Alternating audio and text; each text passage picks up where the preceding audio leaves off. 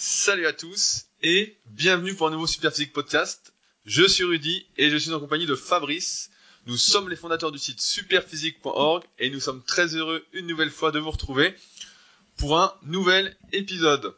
Au programme, nous allons parler aujourd'hui des accessoires indispensables, en tout cas selon nous, en musculation pour nous aider à progresser. Mais avant ça, êtes-vous prêts pour la petite histoire de Fabrice? Salut Rudy, euh, bonjour à tous nos écouteurs. Donc l'expérience de pensée du jour, Rudy, euh, j'ai eu l'idée euh, parce que là je m'entraîne dans une très grande salle où il y a un grand plateau, on va dire CrossFit entraînement fonctionnel, où j'ai pu voir le nombre, les, les gens s'entraîner et à peu près à quoi ils ressemblaient. Et donc l'expérience de pensée, Rudy, pendant les six prochains mois, tu es interdit de musculation. ta copine te l'a interdit pour diverses raisons. Depuis quand les femmes sont au pouvoir? qui ne, vous regarde que vous. Et donc, tu as le choix entre euh, faire pendant 6 mois euh, du kayak, parce que je sais que tu aimes le kayak, et également de la natation, pour entretenir ta belle musculature, ou alors, pendant 6 mois, euh, t'entraîner dans une salle qui fait du crossfit, entraînement fonctionnel, tout ça, tout ça. Alors, comme ça peut paraître un peu vague, je vais quand même te décrire ce que je peux voir à ma salle quand ils font un cours d'entraînement dit fonctionnel. Donc je vois des gens qui agitent deux cordes, t'as deux cordes au sol, tu vois, ils les agitent pendant 30 secondes à une minute. Ensuite, je les vois faire des pompes avec les pieds sur le, le bossu ou le bosso, je sais jamais comment on dit. Tu sais, l'espèce de ouais, ouais, le bossu. Ensuite, on les voit faire des sauts euh, sur une petite plateforme surélevée. Et parfois, on les voit aussi faire du gainage, donc toujours avec le, le fameux euh, demi-ballon. Éventuellement, ils font des tractions toutes pourries sur la partie X, tu sais, avec un gros élan. Et pour euh, les plus expérimentés, ils font euh, de l'épaulé debout euh, avec une barre à 40 kg. Et ensuite, bah, ils tournent comme ça en circuit. Voilà. Et donc, du coup, qu'est-ce que tu choisis, Rudy? Est-ce que tu veux un super entraînement fonctionnel? Ou alors, est-ce que tu préfères faire du kayak et la natation? Alors, en gros, j'ai le choix entre un entraînement où je ne fais que des exercices qui ne me plaisent pas, où j'ai des chances de me blesser, ou un entraînement où au moins je peux faire du kayak et j'adore faire du kayak. Donc je pense que je vais choisir quand même la partie où j'ai un entraînement qui me plaît au moins un petit peu, même si je suis pas trop bon en natation, au moins j'apprendrai à mieux nager. Et euh, j'ai une anecdote donc pour euh, compléter ce que ce que tu disais. Euh, comme vous savez, bah, j'anime la formation Superphysique et dessus on a une partie forum et dimanche j'ai un des membres de cette formation qui est passé à ma salle, qui fait justement euh, un peu le tour de France des salles pour voir comment, euh, pour chercher un peu un concept de salle, pour chercher à innover, pour voir ce qui se fait ailleurs. Et lui à la base, bah, il est coach sportif, donc il a bossé dans des salles, dans des cours de fitness, et il a bossé euh, dans une salle de crossfit, donc il a son level 1, etc. Et justement, il en a eu marre d'enseigner le crossfit et il a démissionné parce que justement il en arrivé à la conclusion que pour la majorité des gens, en fait, ça ne les aide pas à être mieux dans leur peau, à progresser physiquement, etc. Mais ça les conduit vers la blessure. Quand on est déjà un peu musclé, lui c'était son cas, donc il est assez balèze. Il m'a dit bah j'ai perdu quelques kilos de muscle, j'ai perdu un peu de force, etc. Il dit finalement, euh, on était très loin de la vente qu'on nous promet, en tout cas qui est mal compris, parce que le CrossFit, en tout cas, si on suit les bonnes personnes, ne nous promet pas de nous transformer complètement physiquement, d'être comme les membres de Super Physique, etc. Et donc lui, il était un peu en quête de ça. Et son expérience, c'est malheureusement, c'est ce qu'on dit depuis des années, c'est que ça ne conduit pas à une réelle, en tout cas pour la majorité des personnes, transformation physique, sauf si encore une fois, on a une excellente génétique, voir le podcast sur le sujet, ou d'excellents antécédents sportifs auparavant. C'est vrai que mon expérience sur le sujet, j'avais interviewé des crossfitters de très bon niveau il y a quelques années, dont des interviews que vous pouvez retrouver sur ma chaîne YouTube. Et euh, c'était tous d'anciens champions dans leur discipline sportive qui arrivaient en se mettant au crossfit et qui étaient déjà en fait super balèzes quoi. Mais c'est très rare de voir des personnes qui euh, débutent complètement. Et c'est vrai que comme tu le cites, quand tu fais de l'épaulé à 40 kg avec des tractions, euh, ça s'appelle des keeping pull-up. Bon bah forcément pour développer du muscle avec ça, bonne chance. Et puis pour pas te blesser encore plus quoi. Surtout avec la vie qu'on a aujourd'hui.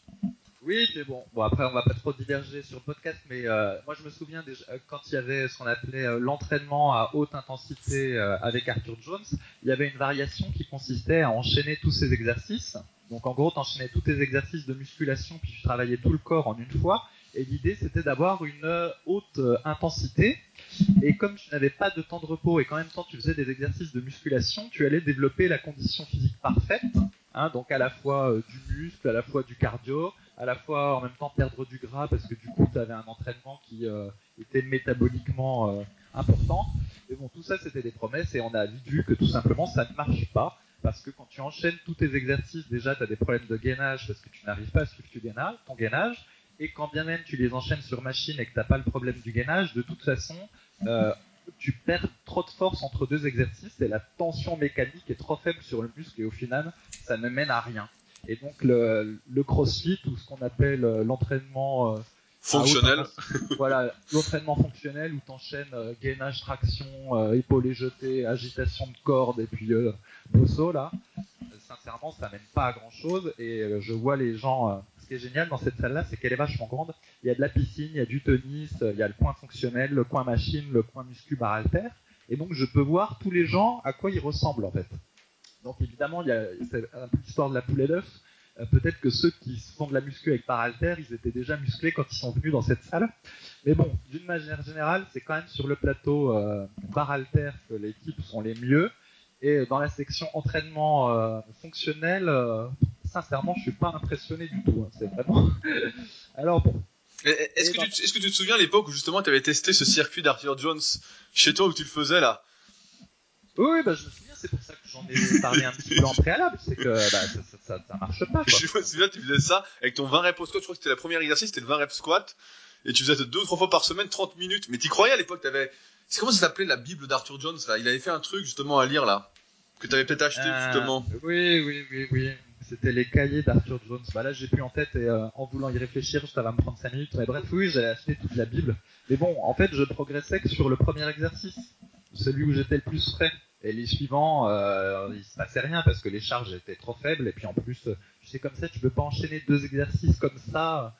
Euh, en, avec en termes de trajectoire euh, et de gestes, euh, ça, ça marche pas bien. Enfin bref, on abordera ça dans un prochain podcast. mais je vois que tu préfères quand même natation kayak. Et je pense que tu fais le bon choix. Tu as plus de chances de préserver tes muscles en faisant ça que en allant agiter des cordes. Bah surtout qu'au kayak, les mecs sont balèzes. Hein. Vous connaissez pas, moi qui suis pas mal de sprinters donc kayak de course en ligne, les mecs ont tous des physiques, euh, ils sont tous balèzes. Hein. Donc euh, au moins je maintiendrai euh, presque tout sauf les pecs, les jambes. tu feras de la brasse. Ouais. Ah, voilà. Allez, donc partons sur les trois les accessoires de musculation. Alors pour avoir une certaine fluidité dans le podcast, on va chacun réfléchir à nos trois accessoires préférés. Donc je vais te laisser la main sur le premier. Quel est l'accessoire de muscu que si tu n'as pas euh, quand tu vas t'entraîner, tu es grincheux et tu dis merde? Eh ben, ça peut surprendre, mais moi je dirais la magnésie. La magnésie parce que tout simplement, euh, bah, je transpire pas mal déjà, et puis quand tu transpires, que t'as les mains moites, etc., bah tout de suite t'as plus de prise.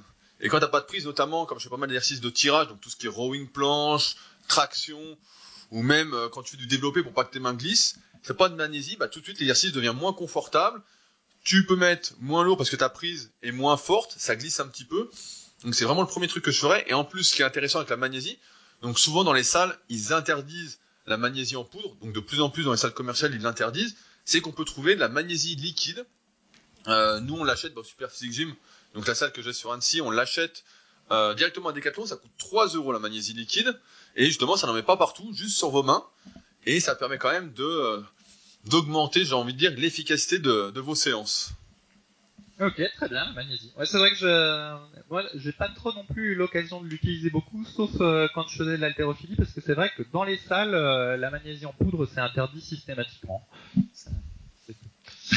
mais, bon, mais j'avais pas connaissance qu'il y avait une version liquide qui existait. Ouais, Decathlon, bah, vous irez voir, 3 euros ça coûte, donc, et t'en as pour, euh, pour des mois. Hein. Hmm. Ok, alors, à mon tour. Eh bien donc, quand j'oublie mon chronomètre, je suis très furieux. ah, c'est vrai. Ouais, parce que j'ai pas de, j'ai pas de smartphone, j'ai qu'un téléphone et il fait pas chronomètre en plus tellement il est vieux. Et donc quand j'ai pas de chrono, je peux pas chronométrer mes temps de pause entre les séries. Et comme chacun le sait, euh, si vous ne chronométrez pas vos temps de pause entre les séries, bah, votre entraînement est un peu inutile parce que vous n'avez plus de points de référence, vous n'êtes plus dans la dynamique euh, de l'entraînement, soit euh, vous en prenez trop de temps de repos, soit pas assez. Et donc c'est une catastrophe. Donc le chronomètre est vraiment pour moi l'accessoire indispensable. Et bah si tu avais, je, je peux me faire d'enchir sur le chronomètre, parce qu'il y a quelques années on avait développé, je sais pas si tu te souviens, un petit chronomètre pour euh, iPhone et Android. Une application. Voilà, une application, et il y en a beaucoup aujourd'hui qui ne peuvent plus la télécharger parce qu'en effet, donc pour ceux qui le savent pas, quand euh, Apple ou Android donc fait des mises à jour, eh ben en fait il faut réadapter les applications pour qu'elles soient toujours disponibles. Et en fait, à un moment, donc pour donner un d'idée, l'application nous avait coûté 1500 euros. Donc la modique somme de 1500 euros pour un petit chronomètre avec des petites phrases. Enfin bon, ceux qui l'ont la connaissent. Et donc au moment où il a fallu la refaire, bah on n'avait plus le budget, qu'on n'avait pas budgété ça. Et vu que c'était gratuit, on s'est dit bon bah dans ce cas-là, on va pas la refaire pour l'instant. Donc euh, c'est vrai que moi j'utilise bah, tout le temps. Contrairement à toi, j'ai un smartphone, donc j'ai tout le temps mon chrono super physique avec moi. Donc euh, c'est vrai que j'avais pas pensé comme accessoire d'entraînement. Tellement c'est, euh... Ouais, je l'ai quoi. pour autant, euh, pour autant, je pense que la majorité des gens auraient intérêt à avoir un chronomètre plutôt qu'un smartphone parce que ça les éviterait de tapoter sur le smartphone vrai. entre les séries. Et le nombre de gens qui font du smartphone euh, à la salle, c'est lamentable, quoi. J'en ai même déjà vu taper des textos en faisant de la presse à cuisse. Je crois ça. Évidemment, c'est pas de la presse à cuisse très lourd. Hein, mais- Moi je me souviens quand, quand j'étais plus jeune et je faisais de la presse à cuisse, déjà ça m'énervait quand j'étais en train de forcer et qu'un mec venait me tendre la main pour que je lui serre la main en pleine série quoi. Alors si en plus maintenant faut écrire, je fais plus de série. Enfin. Donc voilà, c'était le chrono. Allez, le deuxième accessoire euh, le plus utile selon toi, Rudy. Alors qu'est-ce que je mettrais en deuxième accessoire? Bah, tu vas mettre les sangles de tirage. Non, j'ai en fait. Moi, moi, je les mets jamais. Euh, non, moi, je dirais euh, un truc que j'utilise vraiment, où j'ai besoin d'en avoir, vu que je suis assez raide des chevilles, c'est plutôt les chaussures de squat. Les chaussures de squat, donc pour ceux qui connaissent pas, ces chaussures qui sont utilisées en haltérophilie, c'est des chaussures un peu compensées où le talon est surélevé. En général, ça va de 1 à 3-4 cm.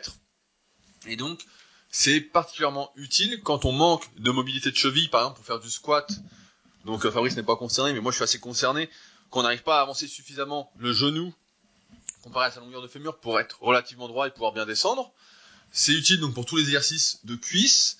Euh, c'est utile, ça peut être utile pour le soulevé de terre, pareil si on est très raide, euh, notamment des ischios et qu'on veut bien fléchir les genoux, bah ça peut être utile.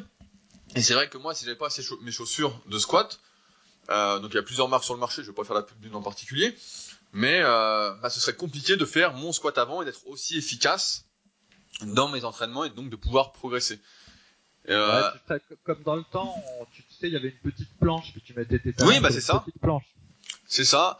Euh, après, un bon point de ces chaussures de squat quand même, les... parce que souvent on peut dire ouais, faut en changer rapidement, etc. C'est que moi j'ai les miennes depuis 6 ans et elles n'ont pas bougé d'un centimètre. Donc euh, c'est quand même un investissement, même si au départ elles coûtent cher parce que c'est vendu forcément hors de prix, hors promotion. Il y a souvent des promotions là-dessus, mais c'est vendu euh, aux alentours de 150 euros. Mais ça dure, euh, vu qu'on les met, euh, allez, une, deux, trois fois par semaine maximum, euh, c'est déjà pas mal. Bah ça dure très longtemps et c'est vrai que sans ça, bah je me verrais pas trop euh, je me verrais pas trop sans quoi c'est pour ça que je les laisse en fait toujours à la salle pour pas les oublier Oui, parce que si tu les as pas le jour de squat, alors là, tu vas être sur axe. ah bah la, la séance est morte quoi en fait euh, forcément c'est plus du tout pareil quoi Mais euh, j'en avais acheté des chaussures de squat euh, pour tester. Moi- Enfin, moi, ça m'avait pas du tout plu parce qu'en fait, du coup, comme tu dis, ça surélevait le talon et j'avais les genoux qui partaient trop en avant euh, par rapport à mes habitudes. Et au final, je trouvais que ça me faisait un peu mal aux genoux et je me sentais euh, moins de force. Ouais, et bah, euh, en plus, euh, bon c'est un peu, j'étais paresseux, mais des fois je les gardais pendant toute la séance d'entraînement. Mais par contre, ça c'est une très mauvaise idée parce que du coup ça te déséquilibre sur tous les exercices. Donc en fait, faut les mettre que pour le quelques exercices en particulier, puis revenir à des chaussures normales euh, pour le coucher euh, et au- les élévations latérales, etc. Quoi. Bah, après pour le coucher nous on va, on va dire ça mais tu vois, beaucoup de powerlifters les, les mettent au coucher pour justement Ouais. pouvoir plus reculer les pieds pouvoir plus cambrer D'accord. Donc après, dans une optique prise de muscle, effectivement, comme on recommande pas de cambrer exagérément, mais de respecter ses courbures anatomiques et physiologiques, ben on va pas vous recommander de les garder, mais c'est vrai que euh, là, comme on en a, à chaque fois, Fabrice me surprend avec les thèmes de podcast, donc je suis pas préparé. donc euh, c'est vrai que j'avais pas pensé aux chaussures de squat, mais c'est vraiment pour moi un accessoire, euh, un matériel indispensable. hein. Hmm. Ok, alors je vais dire le deuxième, euh, mon deuxième accessoire pour moi. Alors, ça va être un ballon suisse. Et donc, quand euh, je vais dans une salle où il n'y a pas de ballon suisse, euh, je reviens au bon vieux crunch euh, au sol. Alors que quand il y a le ballon suisse, ben, donc je fais les crunchs pour les abdominaux euh, dessus. Et donc, comme j'avais dû expliquer euh, dans le podcast sur les abdominaux, bah, au début, le ballon suisse, ça me faisait euh, rigoler, tu vois. Hein. Je voyais les, les filles faire leurs exercices dessus. Et puis finalement, euh, je m'y suis mis et il s'avère qu'en fait, faire les crunchs sur un ballon suisse, c'est beaucoup, beaucoup, beaucoup plus efficace que faire des crunchs au sol. Ça n'a vraiment aucune comparaison. Dans mon souvenir, Rudy, des fois, tu donnais des programmes d'entraînement, je crois, où tu disais aux gens de faire euh, 5 minutes de crunch en fin de séance ou quelque chose comme ça. Je sais pas si c'est toujours d'actualité. Euh, c'est plus d'actualité, mais c'est vrai qu'à un moment, j'avais fait tester pas mal ça à certains de mes élèves, de faire des séries ultra longues au crunch, ouais. Voilà. Et ben, je peux te dire qu'en tout cas, euh, 5 minutes de crunch au ballon suisse, c'est pas possible. Et Ce qui, est, sera pas. ce qui est intéressant avec le ballon suisse, parce que là, on aussi des accessoires, donc ça coûte de l'argent, c'est qu'un ballon suisse, ça coûte à peu près 10 euros. Ouais, c'est ça. Donc ça, Ça coûte, coûte 10 presque euros. rien. Et euh, ça peut faire aussi office de chaise chez soi. Moi, Exactement. moi j'en ai un qui me sert de chaise de temps en temps. Et Ouais, euh, ça. Oui, oui, c'est parce que, euh, bon, apparemment, pour le dos, euh, ça peut être mieux de s'asseoir sur un ballon suisse euh, et d'avoir une, une sorte de courbure naturelle du dos plutôt que sur une chaise. Bon, après, je sais bah, pas. ça, qu'il en soulage, est, ça, ça soulage le dos parce que comme c'est mou, en fait, euh, donc moi je sens que ça soulage le dos. Et après, en salle, donc là on parle du crunch, mais ça peut servir aussi également pour plein d'exercices de gainage si euh, vous souhaitez euh, évoluer vraiment euh, dans le gainage donc statique et dynamique. J'ai fait un article d'ailleurs récemment sur mon site sur le sujet, mais euh, on peut faire plein d'exercices de gainage avec. Donc euh, c'est pas un investissement, surtout 10 euros euh, à prendre à la légère, mais qui peut vraiment être utile pour ceux qui veulent Voilà. euh, progresser. Le plus pénible, c'est la taille. C'est que ça prend plein de place. Et sinon, c'est vachement bien. Et ça se dégonfle, et ça se dégonfle vite. Ah bon, d'accord. Donc faut le regonfler. Bon alors, pour ton troisième accessoire qui te met très furieux quand tu ne l'as pas. Et bah je dirais la ceinture. Je dirais la ceinture parce que euh, on avait fait, t'avais fait un article justement il y a quelques années sur Superphysique pour expliquer pour et contre la ceinture, quand l'utiliser, etc. Donc on mettra des liens comme d'habitude euh, sous le podcast pour ceux que ça intéresse d'aller plus loin. Et effectivement, en ce moment, bah, je fais du squat avant pour préparer les Superphysique Games. Et euh, quand j'arrive autour de 100-110 kg, je sens que la ceinture m'aide bien. J'ai pas un gainage suffisant en quelque sorte comparativement à la force que j'ai dans les cuisses et dans le bas du corps. Donc mettre la ceinture m'aide à mettre plus lourd. Et en même temps, c'est normal parce que personne n'a un gainage aussi fort que euh, la force qu'il a dans les cuisses, dans les fessiers, etc. Peut-être qu'on parlera après des sangles où c'est un peu le même principe, mais il me faut ma ceinture en tout cas si j'ai prévu de faire ma séance de squat avant euh, pour pouvoir continuer à progresser. Alors après les ceintures, il en existe plusieurs sur le marché. On en voit plein de différentes. Donc les, dernières, je sais pas comment on pourrait les appeler, euh, c'est directement, euh, elle se sert pas manuellement, mais il y a un- une sorte de clapet qui se met, des automatiques, on appelle ça. Donc c'est assez cher. Moi j'ai encore une à cran. Donc c'est des ceintures de powerlifting, donc de force athlétique. C'est celle que je vous recommande si vous souhaitez en acheter une. Ça va coûter au minimum entre 50 et 60 euros. Et au départ, vous allez peut-être vous départ, ça, ça te fait les bras pour la mettre. Voilà, voilà, c'est ça, c'est qu'elles sont super dures au départ, donc pour la mettre, vous allez forcer, et en plus au départ, ça va vous arracher un peu le ventre, parce qu'elles sont vraiment très très dures, c'est le temps qu'elles se détendent. Donc euh, moi la mienne, je l'ai pareil depuis euh, presque 10 ans. Ah ouais, ça fait même plus de 10 ans que j'ai la mienne. Donc euh, et maintenant, bah, elle est bien molle, etc. Donc c'est nickel. Mais c'est vrai que la ceinture peut être utile à partir d'un moment où, euh, j'ai envie de dire, on met plus lourd que son poids sur la barre, euh, pour essayer de prévenir les risques. Encore une fois, il y a tout un courant de pensée qui pense que euh, faut renforcer ses maillons faibles, etc. Parce que euh, on n'est jamais aussi fort que son maillon le plus faible, etc. Mais dans la réalité, quand on fait de la muscu et qu'on cherche à progresser, jamais notre gainage ne sera aussi fort que nos cuisses, etc. Alors après, tout dépend de vos objectifs. Mais si votre objectif est la prise de muscle, eh bien, dans ce cas-là, et que vous souhaitez donc travailler les cuisses de la meilleure façon, dans ce cas-là, la ceinture est intéressante. Maintenant, si vous souhaitez pas euh, moins développer vos cuisses et plus bosser votre gainage, et ben dans ce cas-là, ne mettez pas de ceinture. Mais en tout cas, ça réduit quand même pas mal. Ça aide en tout cas à réduire un peu les risques lorsqu'il est lourd en diminuant un peu euh, la pression sur le dos, si on peut dire. Ouais, ouais, bah, c'est toujours controversé cette histoire de ceinture. Moi non plus, j'ai pas trop d'avis, euh, un avis arrêté sur le sur le sujet. En fait, il y a deux aspects. Il y a le fait que ça t'aide pour le gainage et donc du coup, ça te permet de prendre plus lourd pour les exercices de cuisses et donc de mieux travailler tes cuisses. Après, est-ce que ça réduit euh, ce qu'on appelle les forces de cisaillement euh, sur la colonne vertébrale? Donc, c'est-à-dire en même temps que ça te permettrait de prendre du lourd, est-ce qu'en plus ça protégerait pas la colonne vertébrale? C'est la, c'est la question quoi. Il y en a qui disent que non, au contraire, il faut mieux travailler son gainage naturel, et puis il y en a d'autres qui disent autant mettre une ceinture tout le temps, plus qu'une colonne vertébrale, on en a qu'une, et que si on n'a pas le bon gainage, eh ben on va juste se faire mal pour rien. Donc, Ouais, ouais, mais c'est un, un, vaste débat. De toute façon, ce qu'on peut dire, dans tous les cas, c'est que plus on met lourd, plus c'est dangereux, ceinture ou pas ceinture. Donc après, la ceinture, même si euh, ça aidait pas, etc., psychologiquement, en tout cas, ça aide de se dire, on a une ceinture, on est sécurisé, donc on va peut-être faire plus attention. Après, il faut faire attention aussi à l'inverse. Quand on met une ceinture, ça ne pardonne pas non plus de faire n'importe quoi. Je vois des fois des personnes qui mettent des ceintures et qui vont faire... Euh, du soulevé de terre d'oron avec la ceinture en disant non mais je suis protégé. Non. et il faut faire aussi attention à pas mettre la ceinture pour faire n'importe quoi. Si on met la ceinture pour faire par exemple du curl à la barre, il y a un moment, euh... faut même pas déconner quoi. Euh, faites du gainage quoi. Là, il euh, y a des limites. Mais effectivement pour les exercices dangereux, euh, je pense que c'est intéressant d'en avoir eu. En tout cas moi, si je l'ai pas pour faire mon front squat lourd, bah euh, forcément je mets moins lourd. ok. Et donc du coup, moi, pour mon troisième, bah, j'ai mis des sangles de tirage. Donc ça, c'est un peu le même principe que la ceinture pour le dos, mais cette fois-ci pour les avant-bras. Donc en gros, ce qui se passe, euh, bah, c'est qu'il y a un certain nombre d'exercices pour lesquels le facteur limitant s'avère être euh, la, prise. C'est-à-dire que la force de préemption que vous avez dans les, avant-bras, spécialement si vous avez des, petites mains.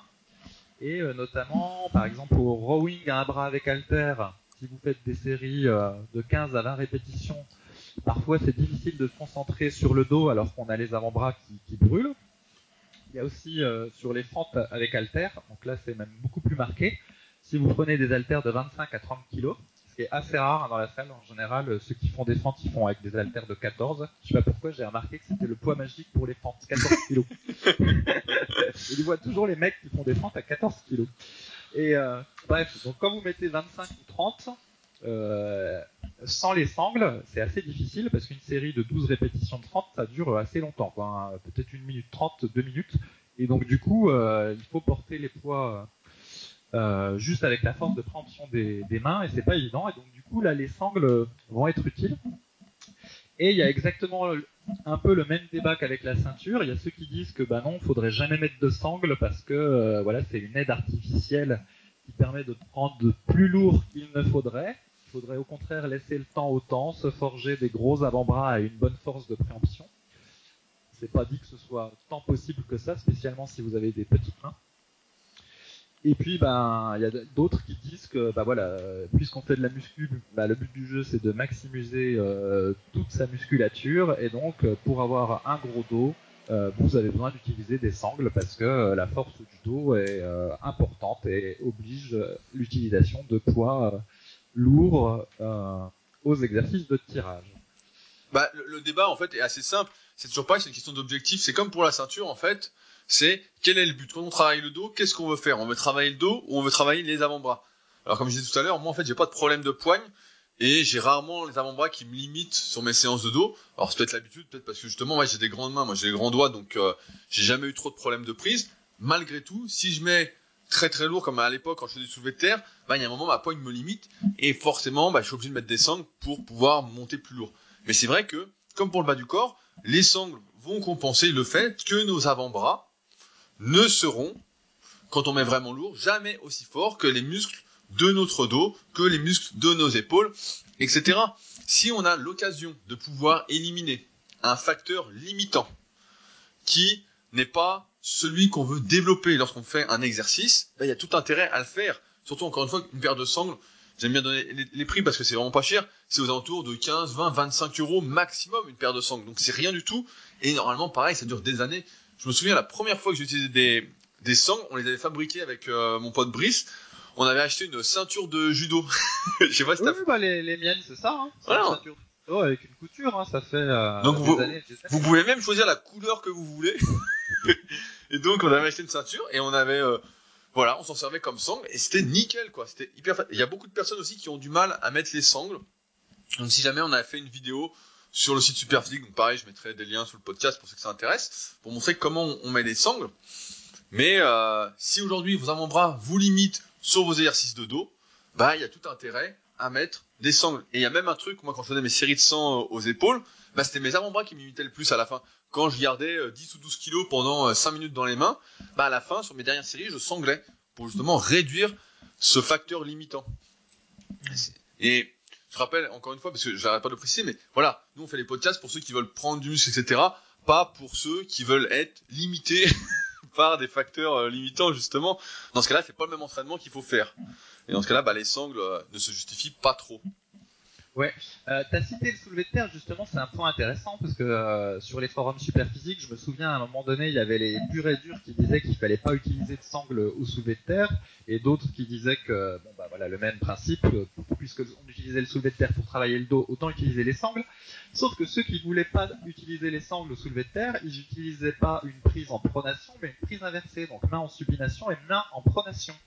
Or, on sait que cette prise euh, prédispose à la déchirure du biceps pour la main qui est en supination, en plus de, euh, bah forcément, il y a un- une petite dissymétrie euh, dans la manière de tirer. Alors, les powerlifters euh, s'en accommodent très bien parce que euh, ils font des séries courtes et puis c'est leur, Et, puis ils ont, un, leur ils ont un soulevé peu de chance, et puis ils en font peut-être pas si souvent que ça finalement. c'est ça, mais bon, celui qui fait de la muscu pour muscler son dos puis qui a envie de faire du soulevé de terre, ce, ce qu'on ne recommande pas trop d'ailleurs aux, aux passants, euh, il a tout intérêt à le faire en pronation et donc s'il est limité par sa prise, à utiliser des sangles. Ouais, C'est tout mon avis.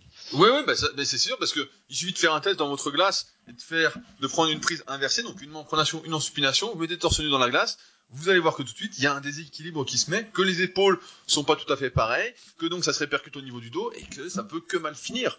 C'est pour ça qu'il y a plein de powerlifters hors saison justement qui utilisent bah, soit une prise pronation parce qu'ils ont une grosse poigne, soit la prise hook, c'est-à-dire avec le pouce. Euh, là, faut avoir, faut être solide au début pour faire le pouce, mais qui mettent le pouce donc euh, sous les doigts, donc pour renforcer la prise, pour éviter que ça roule, ou sinon bah, qui mettent voilà des sangles pour rester en double pronation. Plus un mouvement est asymétrique, et plus il y a de risques. Alors des fois on peut compenser par le gainage, etc. Mais là on peut pas compenser sur des charges lourdes, en tout cas pas au euh, soulevé de terre. Oui, et d'ailleurs, à ma connaissance, il y a le, le record du monde de soulevé de terre euh, qui est fait par euh, Eddie Hall, et je crois que lui, il est en pronation avec des sangles. Hein. Ouais, C'est ouais, bah- prise inversée, hein. Ouais, mais après je sais plus c'est quelle fédération. Ah, Tu sais, c'est en powerlifting et même en strongman. Donc t'as pas mal de fédérations, de trucs, etc. Donc là, on dit record du monde, un avec sangle. Euh, je crois que dans la fédération la plus connue, donc qui est l'IPF, la plus officielle, euh, c'est évidemment sans sangle. Donc ce record n'est pas validé. Et c'est vrai qu'avec les sangles, pareil, souvent on a tendance, comme on est attaché, à se dire bon bah euh, à moins penser peut-être au reste et à tirer quoi. Moi je me souviens qu'à l'époque quand j'avais fait euh, 10 à 210, bah je tu vois j'y pensais moi je disais bon allez c'est bon etc parce que c'était un peu assuré quoi Mhm. donc euh, c'est toujours tendance tendancieux de car au soulevé en tout cas euh, une prise en pronation pas trop lourd et euh, ça ira très bien si vous en faites très bien Ok, donc du coup là on a fait nos, nos trois préférés, donc maintenant je vais juste euh, citer euh, Ouais, les voulais- accessoires au fur et à mesure. Tu, à moins que t'en aies un quatrième ouais bah euh, après bah je voulais en citer d'autres qui sont intéressants qui, que moi j'utilise comme vous pouvez remarquer tous ceux que je cite m'aident pour le bas du corps c'est marrant parce qu'en fonction des accessoires qu'on cite euh, on se rend compte de ce qui nous importe le plus, quoi. De ce nom-là où on galère le plus. Donc euh, moi, bah il y a un truc aussi que j'utilise, dont j'ai besoin, mais c'est plus psychologique qu'une vraie aide, c'est les genouillères. Euh, donc pareil pour le bas du corps. Donc il y a pas mal de genouillères qui existent sur le marché. J'avais commencé à l'époque euh, avec des vieilles genouillères Décathlon avec le trou au milieu. Donc euh, j'ai commencé avec ça et après a pas mal de marques qui ont été sur le marché, notamment Ray-Ban qui est toujours là. Il y avait Titan qui était une marque de power. Maintenant il y a SBD qui est à la mode. Donc c'est des genouillères euh, en néoprène assez épaisses et qui gardent bien les genoux au chaud. Donc pareil ça psychologiquement plus que physiquement, c'est une aide euh, sur laquelle euh, je ne crache pas et euh, dont j'ai besoin. est, quel est l'apport exactement? Bah l'apport, j'ai envie de dire, c'est que ça te garde les genoux au chaud. Voilà, c'est surtout ça, c'est que ça te garde vraiment. Euh... Donc, il faudra faire attention à laver ses genouillères de temps en temps, parce qu'on transpire énormément. Vu que c'est du néoprène, je sais pas si vous voyez ce que c'est, mais euh, c'est assez épais. Donc euh, l'apport, voilà, c'est surtout que ça tient les genoux chauds. Et c'est vrai que quand on les a pas, quand je les ai pas, j'ai l'impression que ça peut me tirer un peu sur les genoux, alors que quand je les ai, bah, ça me tire beaucoup moins. Et en compète de power, justement, c'est un moment c'était euh, avec matériel, donc euh, ça c'est pratiquement tombé dans l'oubli, et on mettait des grosses bandes de genoux pour justement protéger les genoux, et en même temps, euh, ça permettait de mettre beaucoup plus sur la barre, jusqu'à 50, 60 kilos de plus. Et là maintenant, bah, on a plus le droit vu que c'est du raw, mais par contre on a le droit aux genouillères. Et là par contre, on assiste aussi à un sketch c'est-à-dire que les mecs ont des cuisses énormes et mettent des genouillères de taille S qui mettent 20 euh, minutes à enfiler euh, tellement elles sont serrées. Et là, dans ce cas-là, bah, c'est plus une aide psychologique, c'est vraiment une aide physique parce que ça fait office comme les bandes de genoux à l'époque de euh, d'aide en fait de ressort. Quand tu descends, ça te compresse, hop, ça te remet un, petit coup, un petit rebond, et donc ça t'aide. Donc c'est pas ce qu'on recommande. Prenez plutôt des genouillères à votre taille, histoire de garder vos genoux au chaud. Il existe la même chose pour les coudes. Donc pareil, si vous avez des petites douleurs au coude, ça peut être intéressant de mettre ça pour les garder au chaud. Comme vous le savez, l'échauffement, on a déjà fait un podcast sur le sujet, pour ceux qui n'ont pas encore écouté, mais l'un des buts, c'est de chauffer, de faire circuler le sang, etc. Donc, euh, comme on n'est jamais trop chaud, euh, ça ne peut pas faire de mal. Ok. Alors sinon, moi, il y a un autre accessoire que je n'utilise pas, mais que je vais euh, aborder avec toi dans la discussion. Donc c'est exactement l'opposé des sangles. Ce sont des fat grips. Donc c'est une espèce de, comment dire, un espèce de manchon en caoutchouc qu'on va rajouter euh, sur la barre ou sur l'altère, euh, de manière à augmenter le diamètre de celui-ci. Et justement, ça va rendre la prise plus difficile. Et donc c'est censé bah, favoriser le développement des avant-bras et de la prise voire pour certains exercices améliorer la force, notamment les exercices de triceps, parce qu'il se trouve que quand on a la main semi-ouverte pour les exercices de triceps, euh, il arrive qu'on soit plus fort. Et il y en a, alors j'ai vu dans les commentaires Amazon qui disent que euh, avec des fat grip, ils ont moins mal au poignet pour les exercices de biceps. En tout cas, moi, tous les tests que j'ai fait avec euh, une fat grip ont toujours été très mauvais. Au contraire, ça me fait mal au poignet. Comme déjà, j'ai pas une prise très forte, et bah du coup je dois utiliser des charges plus petites. Et euh, bah, au final, euh, c'est un accessoire complètement inutile pour moi. J'ai retrouvé sur le forum Superphysique un vieux test de ta part, je crois qu'il doit dater d'il y a peut-être 15 ans, où euh, tout enthousiaste parce que Michael Gundil en avait dit du bien et comme quoi il, était plus fort sur les exercices du haut du corps avec les fat grip, t'en avais acheté puis t'avais testé. Et au final, ça s'était avéré un désastre. Ah ouais, ah bah, non, mais le, principe, c'est la fat bar. Donc toi, tu avais testé justement la fat bar. Justement, je crois que c'était Bruce Kubik. J'ai partagé un truc de lui là récemment sur, sur Facebook, mais euh, qui avait justement, qui avait popularisé un peu la fat bar. Et donc c'était bah, d'avoir un diamètre plus épais. Donc forcément, pour l'exercice de tirage, bah, c'est plus dur, ça bosse la prise. Mais pour les développer, bah, justement, la théorie, c'était que euh, justement, on était plus fort avec une prise plus épaisse, etc. Et euh, quand j'avais testé, bah, en fait, c'était tout l'inverse. En fait, euh, j'étais pas plus fort, la prise était trop grosse. Alors, il existe plusieurs tailles de Fat Grips. Il y a une marque concurrente aussi qui s'appelle Iron Bull. Et donc, euh, j'avais testé. Et franchement, euh, et je les ai encore. Hein, ils sont, ils sont même plus dans mon sac. ils, sont dans, un autre sac. Mais euh, que je vais... Tu les utilises au développé incliné pour réduire l'amplitude voilà, de la barre. Voilà, j'ai utilisé à un moment pour réduire l'amplitude au développé euh, incliné. Mais euh, c'est vrai que après pour les pour les développer, en tout cas, moi, le principe de la fat bar ne m'a jamais aidé. Au contraire, ça a toujours été euh, un inconvénient. Et par contre, pour les biceps, quand les mecs disent euh, c'est pas mal, etc., c'est parce qu'en fait, ils mettent pas le pouce. Donc tu vois, en fait, tu vois comment, en fait, au lieu de serrer le fat grips, ils mettent le pouce de l'autre côté. Et donc pour les biceps, bah ça te permet de moins activer les avant-bras vu que tu serres plus la main en fait. Ah. Et donc ça te reporte une partie du travail qui est normalement faite par les muscles des avant-bras directement sur le biceps comme tu sers plus. Donc c'est ça en fait le principe. Et pareil pour les triceps, sur l'exercice de poulie. Alors plus fort, j'ai pas remarqué qu'on était plus fort, mais c'est vrai que pareil, si tu sers pas la barre, quand tu fais de la poulie par exemple, donc euh, bah ça t'active moins les avant-bras, donc euh, ça peut être un peu mieux. Aussi d'un point de vue de travail musculaire, répartition euh, du travail.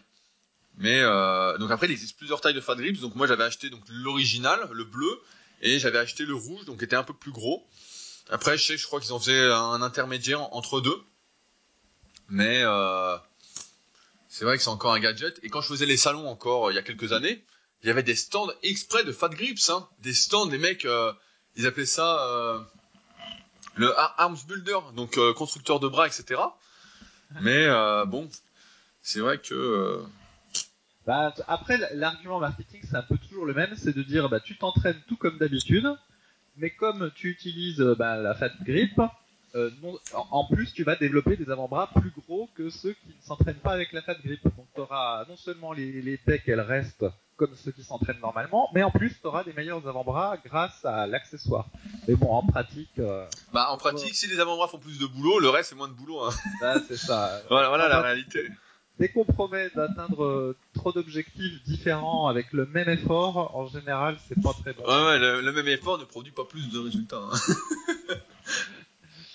Très bien. Euh, Alors. bah, je je voulais rajouter un truc. On n'a pas, on en a pas parlé, c'est la ceinture de l'est. Ouais. On, on en parlait un peu avant le podcast, mais pareil, la ceinture de l'est pour ceux qui font, euh, bah pareil, tu vois, si je suis dans une salle, hein, il y, y a quelques années, j'étais parti au Vietnam et je m'étais dit bon bah, j'emmène pas mon matériel, euh, etc. Je me suis dit bah dans toutes les salles en fait il y a des ceintures de l'est. Et en fait j'étais arrivé au Vietnam donc euh, qui est un pays un peu en reconstruction et pourtant j'étais dans une, salle qui était euh, hors de prix, qui était toute belle, etc. Il n'y avait pas de ceinture de l'est et donc pendant un mois j'ai dû faire des dips et des tractions sans lest. Moi qui suis toujours habitué à me lester. Donc c'est vrai que la ceinture de l'est, pareil, pendant des années. Donc euh, nous on allait sur l'île de Puteaux donc avec Fabrice et on, on avait un, on ramenait tous notre corde d'escalade.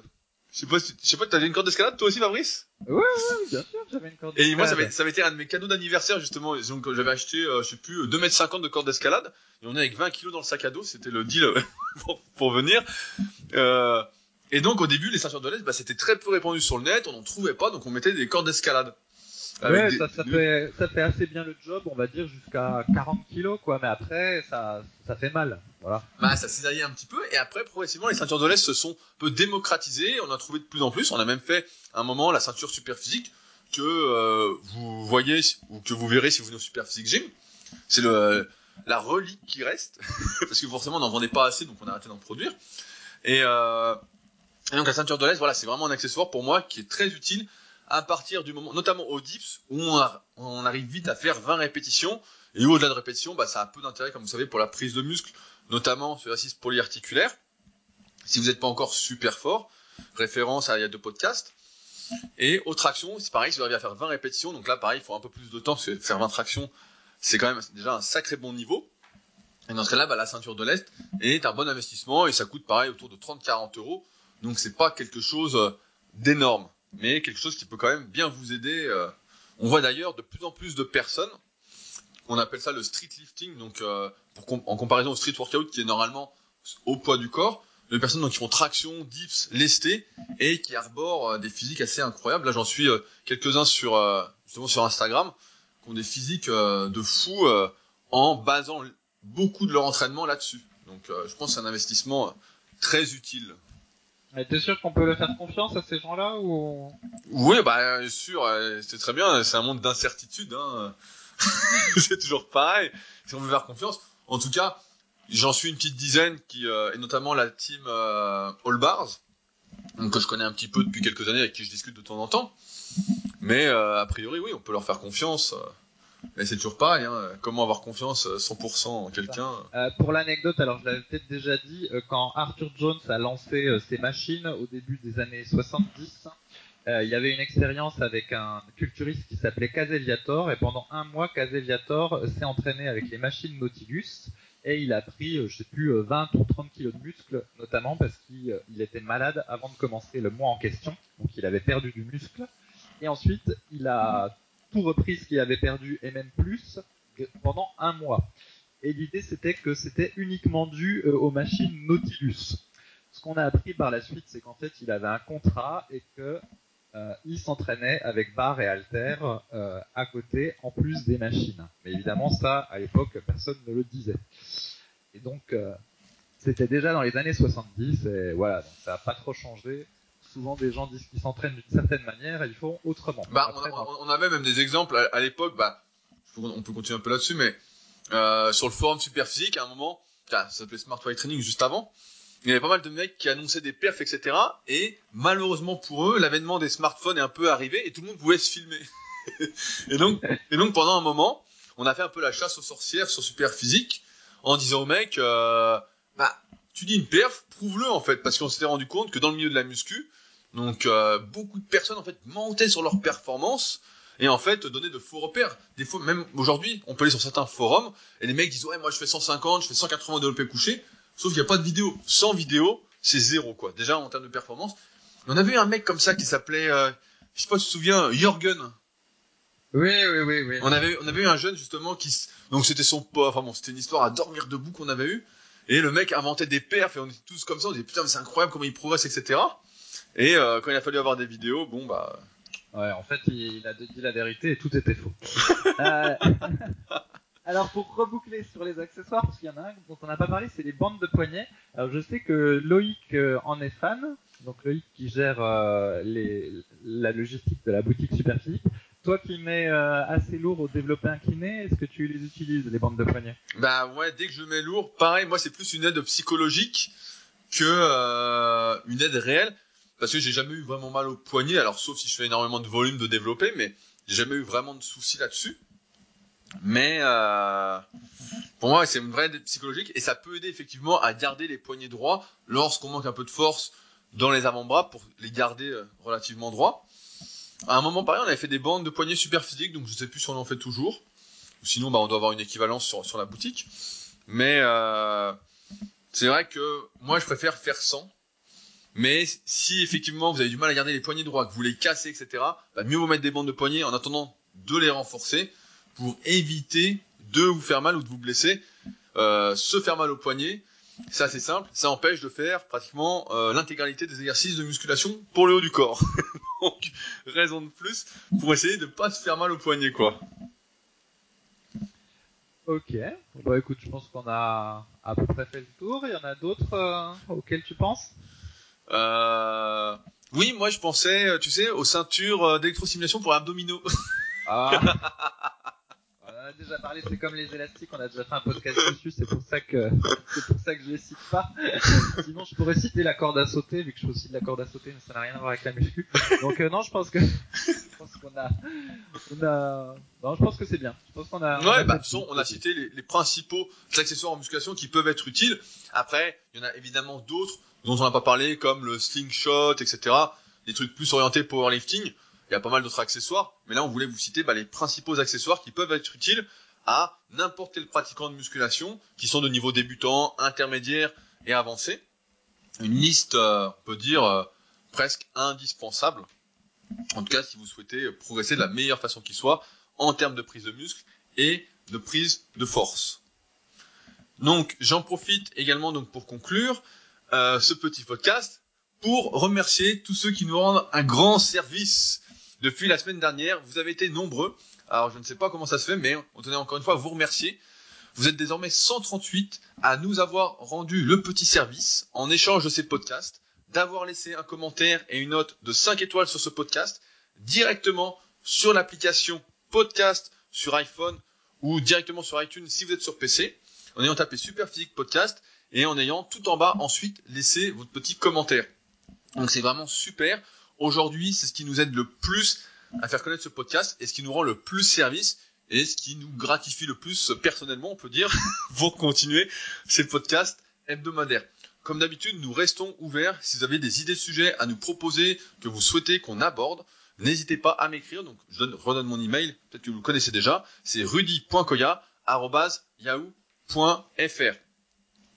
Euh, et comme d'habitude, bah, je vous laisse avec plusieurs liens sous le podcast pour ceux qui voudraient aller plus loin, notamment avec des articles super physiques sur les divers accessoires dont on a parlé et qui sont un peu plus complets que ce qu'on vient de vous dire.